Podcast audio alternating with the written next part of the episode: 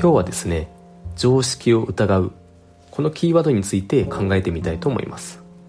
よくイノベーションを起こすために常識を疑うのが大切なんですとこんな風に言われることってありますよね。で常識を疑う時によく出てくるキーワードもあってそれが「そもそも」という問いかけです。この「そもそも」って言葉の破壊力たるやってとこは皆さんもすごく痛感されてると思いますがこの「そもそも論」が招く結果は大きく2パターンに分けることができます。一つは誰もが常識だと思い込んでるような固定観念を打ち砕いてでブレイクスルーをもたらしてくれるということです。慣れ親しんだ業務なんだけどでも実は不必要だよねこれというものを見つけた時にそもそもこの業務って何で必要なんでしたっけ？と。こんな風にそもそも論投げかけてくると、まあ、ちょっと反発はされるかもしれないんですけどでもその分議論が大きく前進することもあったりします。一方でそもそも論が招く結果2パターン目っていうのはどうでもいい論点をそもそもさみたいな感じで何でもかんでもほじくり返してでこれまで積み上げてきた議論がぶっ壊されてスタートに戻ると。こんな結果ですね。でおそらくよく目にするのは2パターン目だと思います。でこれ権限とか発言力がない人からそもそもと指摘されても特段問題ないかもしれないんですけど一方でなんとか部長みたいな結構偉い人から同じような指摘食らうとこれがなかなか厄介ですよね。もちろん、まあ、それどうでもいい論点ですからとかいやいや前にも説明しましたよねとキリッと言い返してなんとか部長を抑え込むべきでしょうとこんな意見もあるかと思いますとはいえ誰もがみんなそんな風に強く振る舞えるわけじゃないのでなんか偉い人から「そもそもこれって何でだっけ?」と聞かれて、まあ、それがたとえどうでもいい論点であっても大抵の人は「えー、っとですね」とこんな風に慌ててしまうわけですこんな感じで「そもそも」と前提を疑う姿勢というのは確かに大切なんですけどどうでもいいことまでそもそも論をいちいち投げかけてるといつまでたっても物事は前に進まない。そんなリスクを持ってるのが常識を疑うあるいは前提を疑うというキーワードなんだと思います。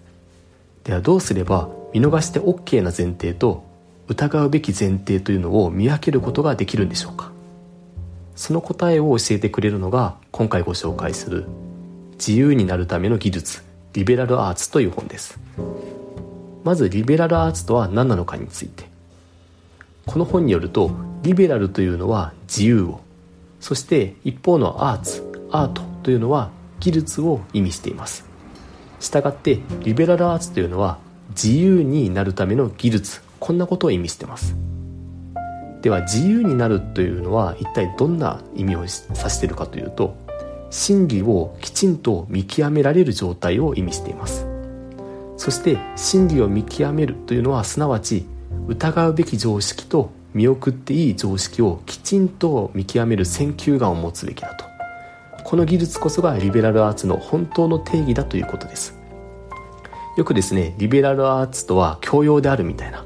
こんな薄っぺらい表面的な定義ではなくって何のために教養を学ぶ必要があるのかそこまでしっかりと踏み込んでリベラルアーツを定義されている。これはですね非常に印象的な部分だったかなと思います。ではどうすればこの疑うべき常識とそうじゃない常識を見分けることができるのか。そのヒントは比較にあります。例えば会社ならではの常識ってありますよね。私も以前コンサルタントやってましたのでいろんな会社で仕事をさせていただきました。例えば銀行のプロジェクトでは最終的に A 事業部の部長に承認取りたい場合。まずはその部下部下の課長に合意をあらかじめ取っておくのが暗黙の常識だとされてました。別にどこにも文章で書かれてないんですけどね。でそんな中いきなり部長と会議を設定しようものならお前何考えてんだ？これだから新人は常識知らずって言われるんだよとこんな風に言われちゃったりします。そんな感じでしっかり大企業の常識を叩き込まれた次にベンチャー企業結構ベンチャー気質の企業を担当したことがあったんですね。でこの時は銀行での学びをしっかりと活かしてまず課長レベルの人とミーティングを設定しました。そしたら次はですねその企業の方からそんなことやってたらいつまでたっても意思決定前に進まないでしょう。その資料を部長にチャットで投げといてもらっていいかなと。でチャットで投げて OK スタンプがついたらもう進めちゃっていいよとこんな風に指摘されました。こんな感じでですね銀行とベンチャー企業当たり前のように思いますけどきちんとこの2つを比較してみないとその会社ならではの常識というものに気づくの難しいんですね。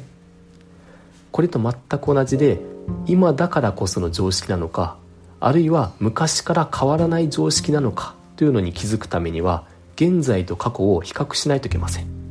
だから歴史を学ばないといけないんですね。あるいはみんなにとっての常識なのか自分だけにとっての常識なのか。これは人と話してそして相手と自分を比較しないとわからないですよね。だから人との対話が必要になりますし人との対話その中で生まれてきた哲学これを学ぶ意義があるわけです。なのでただリベラルアーツが大事だから歴史を学んでみましょうではなくて物事をきちんと比較する。その物差しを鍛えるために歴史を学ぼうと。これが本来教養を身につける目的なわけです。こういったリベラルアーツの本当の意義でしたりあるいはリベラルアーツの学び方についてもこの本は本当に深く深く目的感まで踏み込んで教えてくれます。何でもかんでもそもそもと疑うんじゃなくてそもそもと疑うべきものとそうでないものを見抜けるようになりたい。そんな方にすごくおすすめの一冊をご紹介しました。今日はここまでにします。